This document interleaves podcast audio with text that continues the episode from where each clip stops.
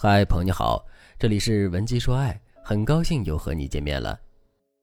我的学员菲娜曾经和闺蜜喜欢上了同一个男生，为了不让他们长达二十多年的友谊发生变化，他们约定，不管男生最后选择和谁在一起，他们之间的关系都不会受影响。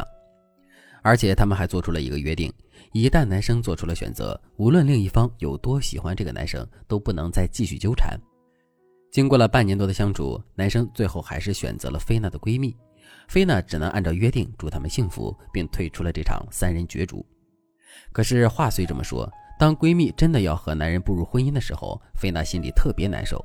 她笑着给这对新人送上祝福，闺蜜也在婚礼上拥抱了菲娜，还把花束抛给了她。闺蜜的婚礼结束之后，菲娜独自去旅行了一段时间，用来告别过去。之后，她就来找我。把他们三个人充满戏剧化的故事告诉了我。菲娜对我说：“其实我并不是放不下这段恋情，只是我不知道自己输在了哪里。如果要论外在条件的话，我肯定比闺蜜强多了。但是她却能抓住男人的心，我却是把一把好牌打得稀烂。这是我真正在意的地方。其实，在闺蜜结婚之前，菲娜也向男人问过这个问题，男人就说他更喜欢菲娜闺蜜的积极向上，他们在一起的时候更舒服。”菲娜不是很理解这句话，什么叫做积极向上？难道谈恋爱还要讲究天天正能量吗？恋爱又不是评选道德模范。菲娜甚至还会想，这种说辞该不会是男生找的借口吧？其实这真不是男生的借口，只不过男生在说实话的时候，他的表达方式让菲娜产生了误会。其实男生真正要表达的意思是，菲娜的闺蜜能够及时向男生提供情绪价值，所以男人和菲娜闺蜜在一起的时候会更舒服。菲娜听完我的分析之后，就问我：“我该怎么去提供情绪价值？难道是让我刻意去讨好他吗？”我觉得没必要。其实，提供情绪价值并不是一种讨好，而是一种让你们双方都感觉到舒服、轻松的相处方式。如果你也和菲娜一样是一个直率、自信的女孩，但是你的感情之路一直不顺利，你可以添加微信文姬零三三，文姬的全拼零三三，跟着我一起学习提高情商和情绪价值的方法。让你的爱情一直甜蜜下去。现在我就以菲娜为例，告诉大家什么是提供情绪价值的正确方式。第一个方式，负面翻转法。什么是负面翻转法？给大家举个例子。之前男人和菲娜以及闺蜜分别一起吃过饭，菲娜和闺蜜的表现完全不同。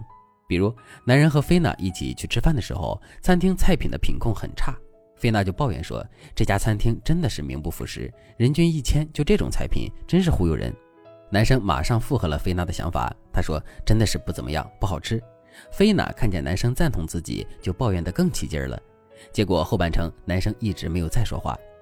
而男生和菲娜闺蜜去吃饭的时候，情况却完全不同。他们去吃饭的那家餐厅，菜品味道还可以，但是服务态度特别差。于是闺蜜就说：“这里的服务员个个都好厉害呀，感觉像是我们欠了他钱。”男人就说：“对呀，真的是喊了半天没人搭理我们。”但紧接着，闺蜜就说：“虽然他们的服务态度很差，但幸好我们俩能在一起吃饭，是一件很快乐的事儿，这才是最重要的。我们可以完全忽略了他们的臭脸。”男人一听，立刻就笑了。虽然他们一致觉得这家餐厅质量一般，但是他们两个人相处的还是很愉快。吃完饭后，闺蜜还会对男人说：“这家餐厅不怎么样，但是我觉得你弥补了我今天所有的遗憾。”就通过这两件类似的事情，大家可以对比一下，菲娜和闺蜜之间谈恋爱的段位到底差了多远。菲娜闺蜜所用的技巧就是负面翻转法。负面翻转法其实很简单，它指当你和喜欢的人一起出去约会的时候，不管对方是朋友还是男友，如果你们对外界的一件事感到不满，那你们约会的气氛一定会受到影响。这时候你该怎么办呢？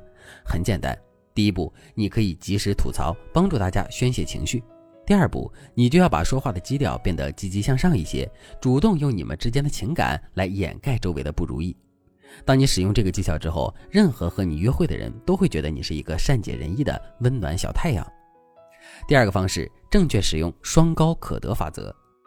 双高可得法则这节课肯定讲不完，大家可以先跟着我一起学习其中的一些要点，帮助大家征服优质男。双高可得法则指的是高框架、高价值、可得性。三者合一的女神技巧，很多人都会觉得树立高框架和高价值就等同于提高自己的不可得性。可其实，在真正的高阶技巧里，这三者是可以完美融合的。我还是以菲娜和闺蜜为例，比方，菲娜在展示自己的高价值时，会在朋友圈晒自己旅行过的地方，晒自己参加过的鸡尾酒会，还有她价值不菲的包包。她其实是想要通过这种展示，让男人知道她是非常有经济实力、外形实力的。